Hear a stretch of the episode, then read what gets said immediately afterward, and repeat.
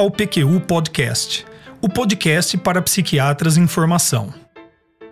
Aqui você encontrará opiniões, revisões críticas das evidências, clássicos revisitados e comentados, atualizações.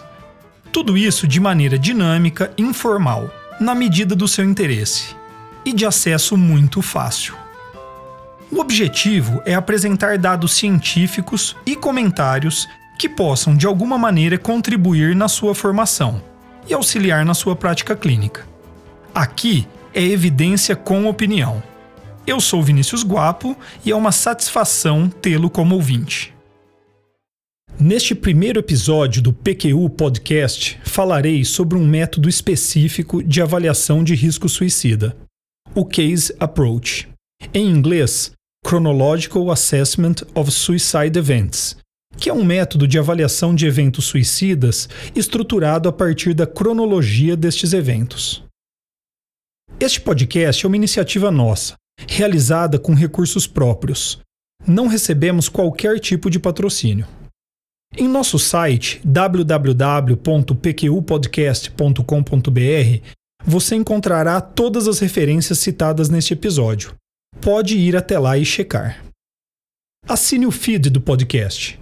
Se você está no iTunes ou em qualquer plataforma de podcasts, clique em assinar e você receberá automaticamente os nossos episódios em seu aplicativo. Participe do grupo no Facebook. Lá há espaço para discussões, conosco e com outros ouvintes. O acesso a ele é simples e rápido, basta se cadastrar em nosso site. Agora, voltando ao que interessa: a avaliação do risco suicida. O que vou apresentar e comentar no episódio de hoje é um método eficaz na coleta de dados que são difíceis de serem aprendidos de um paciente. Seus sentimentos, pensamentos, intenções, planos e atos suicidas. Veja bem, eu não pretendo discutir com você a complexa tarefa de tomada de decisão médica diante de um paciente com risco suicida. Nem mesmo pretendo detalhar todas as informações que devem ser colhidas para que esta decisão seja possível. A saber, fatores de risco para suicídio, fatores protetores, diagnóstico psiquiátrico, entre outros. Faremos isto em um outro episódio. Estes dados são de importância central na tomada de decisão médica diante de um paciente com risco suicida e sofrem de dois problemas recorrentes e graves. 1. Um, erros de omissão e 2. Erros de fidedignidade. Erros de omissão são aqueles em que, ao final de uma entrevista, o médico carece de dados para uma tomada de decisão. Ele esqueceu de perguntar coisas importantes. Muitas vezes sufocado ali com informações muito relevantes, impactantes, pressionado pelas demandas de inúmeros outros pacientes e por aí vai. Erros de fidedignidade referem-se a estratégias de coleta de dados escolhidas pelo médico que levaram o paciente a fornecer informações imprecisas, incompletas. Esse tipo de erro é particularmente problemático, pois o médico tem a informação, mas esta informação não é confiável. Porém, ele não sabe disso. Vai tomar decisões com esta informação ruim. A questão aqui não é julgar erros. Todos nós conhecemos os cenários em que ideações suicidas nos são apresentados. Todos nós reconhecemos as armadilhas que podem nos levar a falhas.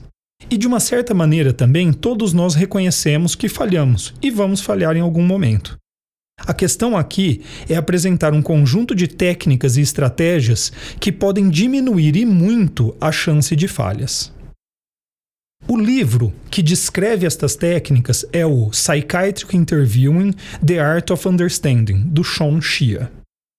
Outro livro que talvez não apareça explicitamente nesse episódio, mas que fica como referência é Crise Suicida: Avaliação e Manejo, do Neuri Botega. Mas voltando, o que é então o Case Approach? O Case Approach é uma estratégia de entrevista prática, de fácil assimilação e simples utilização, que pode nos ajudar a elicitar informações sobre pensamentos, intenções, planos e atos suicidas. Vejam bem, que não estou dizendo que essa técnica é a única ou mesmo a melhor. Existem várias outras escalas ou entrevistas semi-estruturadas com um bom conjunto de dados na literatura sobre suas qualidades na avaliação do risco suicida.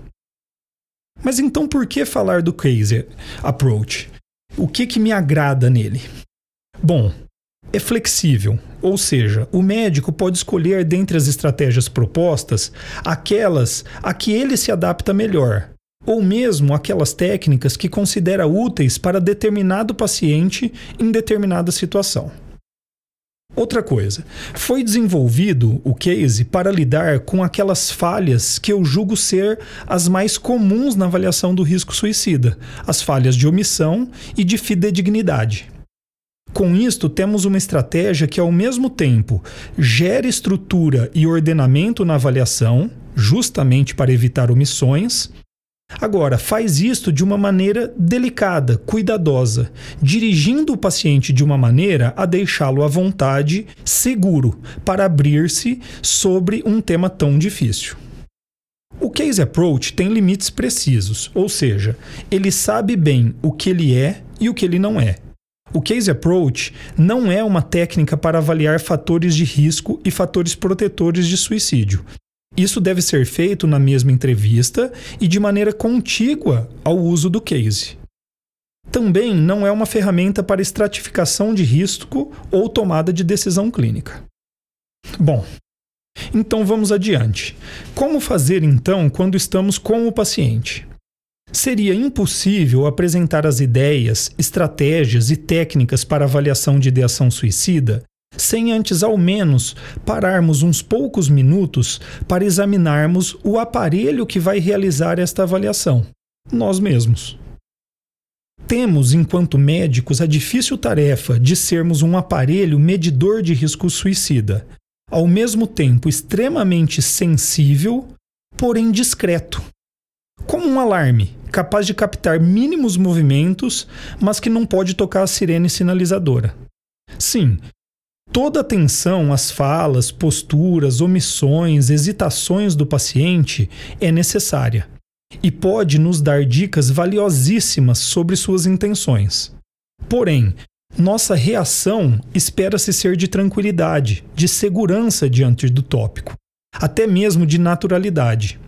Hesitações, ansiedade, inquietude pode ser interpretado como despreparo ou julgamento e afastar o paciente de nossos cuidados. Eu diria que é fácil falar, não tão fácil fazer. Como demonstrar tranquilidade e naturalidade quando estamos imersos em séculos de cultura que não tem o suicídio como algo natural ou tranquilo? Pelo contrário. Como demonstrar segurança quando estamos diante de uma situação médica para a qual temos instrumentos de avaliação e tratamento relativamente pobres, deficientes? Eu tenho uma proposta: seriedade. Eu trocaria as demonstrações de tranquilidade, segurança, naturalidade pela demonstração de seriedade diante de tal tópico. É claro, gente, que experiência também ajuda. Outra coisa que ajuda é, com alguma frequência, examinarmos nossas próprias ideias, sentimentos, experiências com o suicídio. Questionar-se de vez em quando. O que sinto quando alguém me fala sobre suicídio, mesmo que seja em um ambiente não profissional? Tenho tido pensamentos de que o suicídio seja algo pecaminoso, antinatural? Tenho tido pensamentos de que pessoas que cometem suicídio são fracas ou covardes. Eu me vejo como alguém capaz de cometer suicídio. Tive familiares, amigos, pacientes que se suicidaram. Como me sinto a respeito disto? Veja bem, eu não quero dizer aqui que hajam necessariamente respostas corretas para essas perguntas. Agora, saber o que pensamos e como nos sentimos, isso sim nos ajuda a cuidarmos de nossa reação diante do tema, independente da resposta que encontramos para aquelas perguntas. Outro caminho ainda é a tentativa de ampliarmos nosso repertório emocional, eu diria até mesmo moral, dilatando assim nossa capacidade de sermos empáticos com as pessoas. Uma maneira é lendo livros, vendo filmes, assistindo peças de teatro que lidem com o tema. Bom, mas eu não pretendia me ater muito tempo a este ponto. Voltando aqui ao paciente e suas ideias sobre suicídio. Uma dúvida que aparece com muita frequência entre jovens clínicos é: quando falar sobre suicídio? E a minha resposta seria: não muito cedo na entrevista.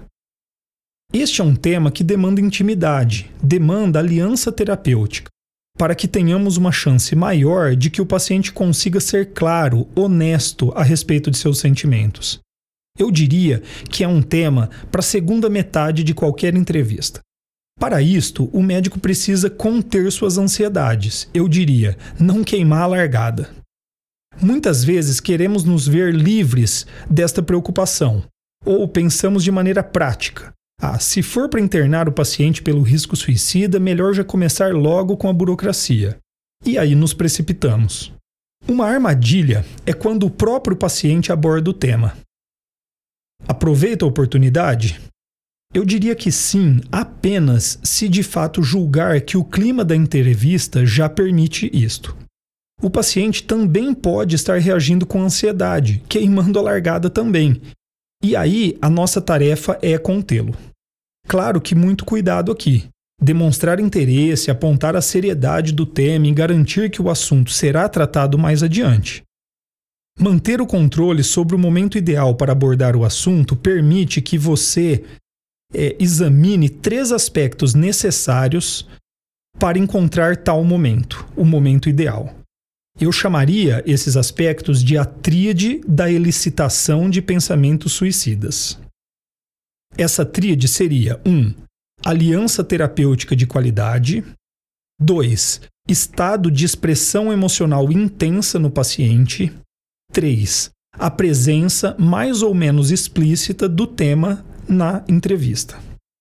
Aliança terapêutica de qualidade de depende de como a entrevista foi e está sendo conduzida, e também do tempo correto para tal abordagem, como acabei de expor. Sobre o estado de expressão emocional intensa, confesso que a princípio estranhei essa estratégia. Nunca havia notado esta janela de oportunidade com o paciente. É neste estado emocional, pouco comum até, quando o paciente sente-se exposto e ao mesmo tempo engajado, envolvido, que as resistências para falar sobre tópicos difíceis estão menos atuantes. Achei o argumento do autor bastante razoável, experimentei e confirmo. Ao menos para mim, a técnica ajuda. É claro que, como eu disse, existe uma janela de oportunidade, significando que jogar o paciente em um mar de lágrimas sem o menor suporte vai afastá-lo da conversa e não ajudá-lo. O último item dessa tríade é a presença do tema na entrevista, de maneira, como eu disse, mais ou menos explícita. Aqui eu aponto quatro caminhos. 1. Um, vamos dizer que o paciente aborda o tema espontaneamente. Pode ser o caso do paciente abordar, abordar o tema em um momento em que os outros critérios da tríade estejam presentes. Então não há dúvida, essa é a hora. Pode ser o caso de o paciente ter abordado o tema em outro momento, precocemente. E agora é, você se refere àquele tal momento da entrevista para resgatar o assunto. 2. Quando assuntos como depressão, ansiedade, desesperança estão em pauta. Aqui a relação entre os assuntos é implícita. 3. Quando um clima de turbulência instala-se na entrevista, por o paciente relatar algum estressor agudo e perturbador.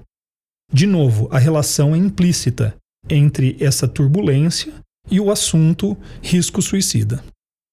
E quatro, quando o paciente admite estar sofrendo com sintomas psicóticos. Neste caso, o nível de segurança para com o entrevistador tem que estar tão alta, a qualidade da relação terapêutica tem que estar tão boa para que o paciente consiga falar dos seus sintomas psicóticos, que falar sobre suicídio está, eu diria, já autorizado, meio que automaticamente. Ok. A hora é agora então. E agora o que eu faço? Vou descrever para vocês o que eu faço de fato. Conheço outros colegas e autores que usam estratégias diferentes. Seja qual for a estratégia, a pergunta sobre risco suicida não pode ser ambígua ou hesitante. Eu, primeiramente, faço uma pergunta sobre desesperança. Do tipo: com tudo que você tem passado, em algum momento você chega a pensar que não há solução para isto? Esta pergunta é estratégica, pois inicia com uma técnica de atenuação de culpa. Com tudo o que você tem passado. Essa frase comunica ao paciente que seria compreensível para a situação dele, é, caso sinta-se desesperançoso ou tenha pensamentos suicidas. Outro ponto é que desesperança é o sintoma isolado mais preditivo de ideação suicida. Então, me parece um bom primeiro passo realmente. O segundo passo é perguntar por pensamentos de morte. Algo do tipo: e sobre sentir que você estaria melhor se não estivesse vivo? Ou que seria melhor morrer a continuar vivendo desse jeito, neste tormento? Aumentando a gradação do risco, vem talvez a pergunta que precisa ser mais clara. Algo do tipo: e com tudo isso, você chega a pensar em acabar com a sua vida, em se matar? Aqui vale um comentário. Mesmo o uso claro e explícito de expressões como cometer suicídio ou atentar contra a sua vida parecem para mim uma estratégia que são estratégias piores. Por quê? No momento de maior dor e desespero, é muito provável que o paciente pense coisas como: quer saber, vou me matar. Ou ainda, a única saída é mesmo acabar com a minha vida. E eu não acredito que ele pense como, pense coisas como: acabou, só me resta cometer suicídio. Em minha opinião, a escolha das palavras que realmente são usadas pelo paciente nos seus momentos de intimidade criam uma comunicação direta com o paciente e facilita que ele te conte o que se passa na mente dele. Depois disso, ainda vale a pena perguntar sobre intenção suicida, uma pergunta mais ou menos. E nestes momentos, você de fato quer se matar? Isso é válido porque alguns pacientes experimentam pensamentos suicidas egodistônicos, pelo menos em algum grau. Então, vale a pena a gente saber isso. E por fim, também inquirir sobre é, planos suicidas. Bom, e é aqui que, em um sentido mais prático, finalmente chegamos na organização cronológica da avaliação dos eventos suicidas, a que o Case Approach se refere. Uma vez dentro deste campo suicídio, e aqui vale um comentário: campo é o termo que eu uso para me referir aos diferentes assuntos tratados durante uma entrevista médica. Mas, então, uma vez nesse campo, vamos dividi-lo em quatro outros campos, de acordo com a cronologia dos eventos suicidas. 1. Um, eventos introdutórios. Refere-se aos eventos suicidas ocorridos nas últimas 48 horas, até no máximo ali na última semana. Os eventos introdutórios costumam ser os que os pacientes respondem quando perguntados se nos últimos tempos têm tido ideias sobre se matar. 2. Eventos recentes. Aí avaliamos os eventos suicidas ocorridos nos últimos dois meses. 3. Eventos passados. Aqui avaliamos tentativas de suicídios ou outros eventos na história de vida do paciente. E por fim, quatro, eventos imediatos. É aqui que então voltamos para aquilo que é mais urgente para a tomada de decisão terapêutica. Que sentimentos, pensamentos e planos o paciente tem sobre suicídio no momento da entrevista. Vale ressaltar que essa organização da entrevista em campos a partir da cronologia dos eventos é uma estratégia que, em primeiro plano, minimiza bastante a ocorrência de erros por omissão. Se você inicia a avaliação do risco suicida sem um plano, sem saber que caminhos quer trilhar com o paciente, facilmente você vai se esquecer de pontos importantes. Aqui, a estrutura diminui a chance de esquecimentos. Em um segundo plano, também, ajuda a minimizar erros de fidedignidade. Deixar os eventos imediatos por último faz todo sentido, em minha opinião. Estes são os pensamentos que mais podem gerar culpa, vergonha ou mesmo que podem estar sendo escondidos com maior determinação. Depois de já ter se aberto sobre eventos suicidas pregressos, fica mais fácil falar desses eventos imediatos e, portanto, aumenta a fidedignidade das informações. Também considero que iniciar pelos eventos passados seria um erro, pois facilitaria a vida do paciente, que tende a minimizar estes eventos suicidas. Ah, já faz tanto tempo que nem vale a pena contar para o doutor. E uma vez que ele omite um evento do passado, fica mais provável que omita os eventos mais atuais e urgentes. Mas, abordando mais especificamente o campo de eventos introdutórios, o que, é importante nesse momento? Existem muitas perguntas a serem respondidas, mas eu vou te dizer, eu espero que você não faça nenhuma delas de maneira direta ou pelo menos não soltas assim no ar. As perguntas são: que método você usou na tentativa de suicídio? Quanto você se sentia determinado a morrer? Você agiu por impulso ou foi tudo planejado? Você usou drogas ou bebidas antes da tentativa? Houve algum estressor agudo que levou você a este estado? Você pediu ajuda, direta ou indiretamente, em algum momento? Quais são suas motivações para querer morrer? Um detalhe aqui: as perguntas foram formuladas para alguém que concretizou uma tentativa de suicídio, mas isso poderia ser adaptado para alguém que tem tido pensamentos ou planos suicidas. De qualquer forma, eu disse que espero que você não faça essas perguntas de maneira direta, ou pelo menos não soltas assim, no ar. Então, o que fazer? Aqui entra em jogo uma técnica de entrevista muito útil em várias situações clínicas, mas de importância central neste momento específico da entrevista: o correlato comportamental e a criação de um roteiro sobre o que aconteceu. O primeiro passo é delimitar uma janela de tempo recente em que os pensamentos de se matar ficaram mais intensos e culminaram em uma tentativa. Então, pedir que o paciente conte, em detalhes, quais foram os sentimentos, pensamentos e ações ocorridas a partir daquele ponto até a tentativa de suicídio. Essa é uma maneira de estimular que o paciente lhe conte em narrativa cronológica o que aconteceu. E é claro que após a primeira pergunta, você precisa continuar estimulando a confecção deste roteiro, com intervenções do tipo: é mesmo? E depois? E então o que aconteceu?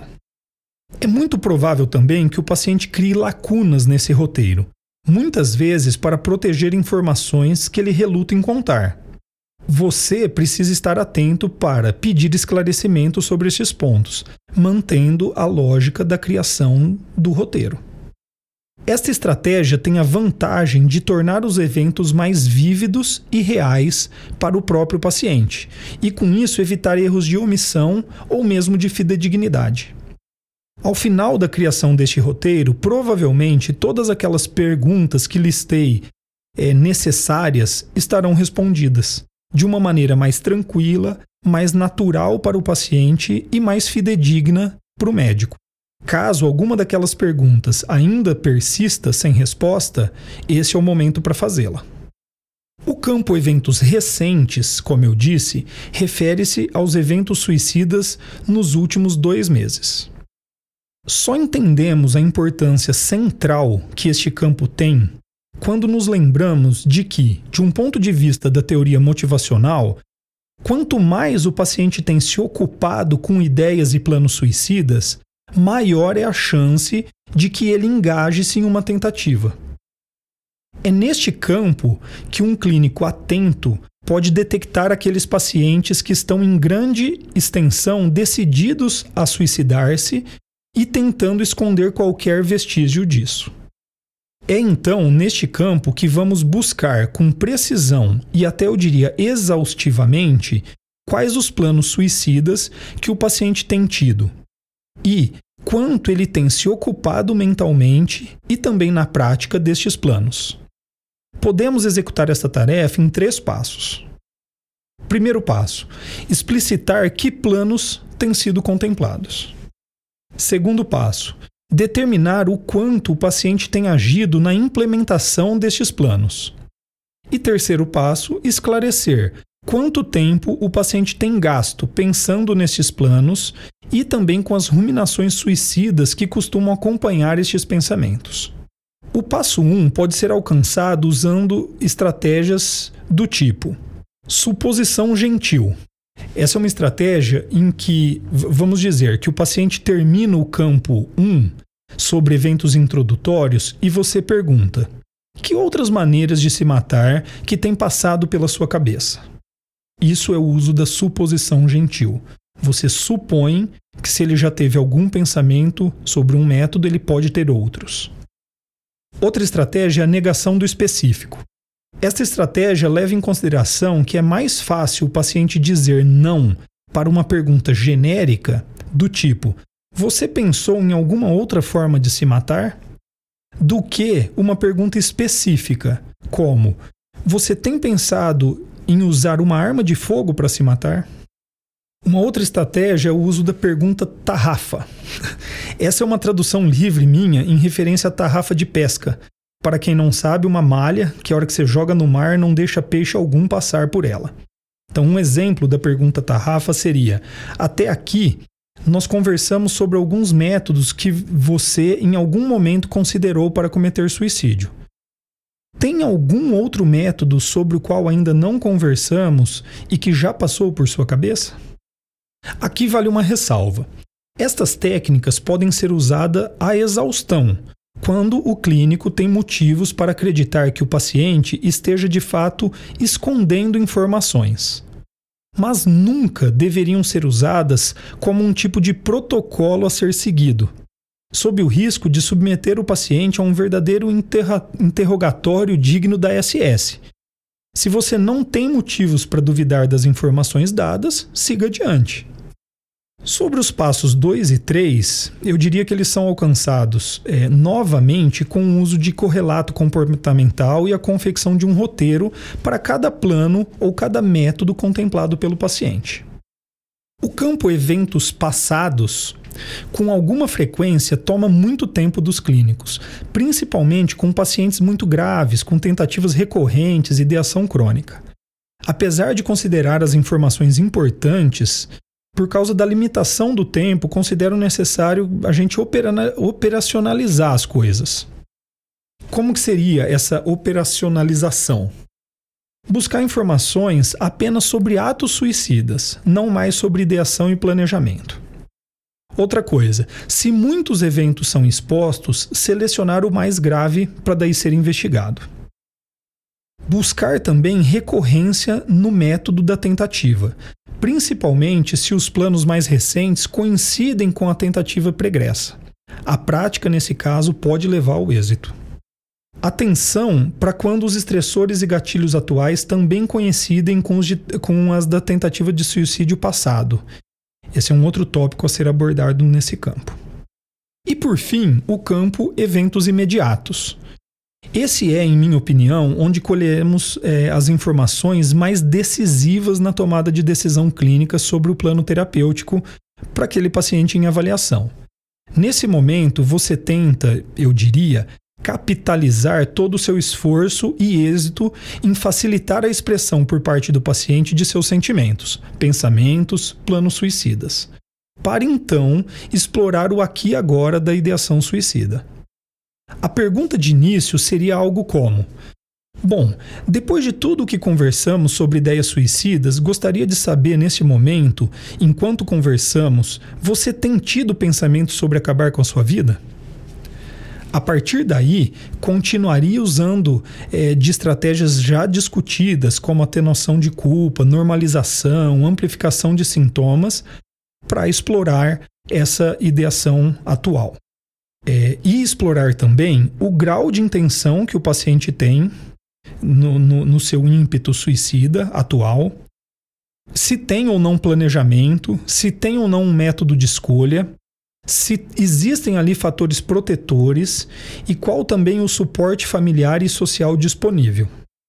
Neste momento, também cabe explorar com o paciente o quanto ele se sente preparado para lidar com pensamentos de morte que possam aparecer no futuro breve.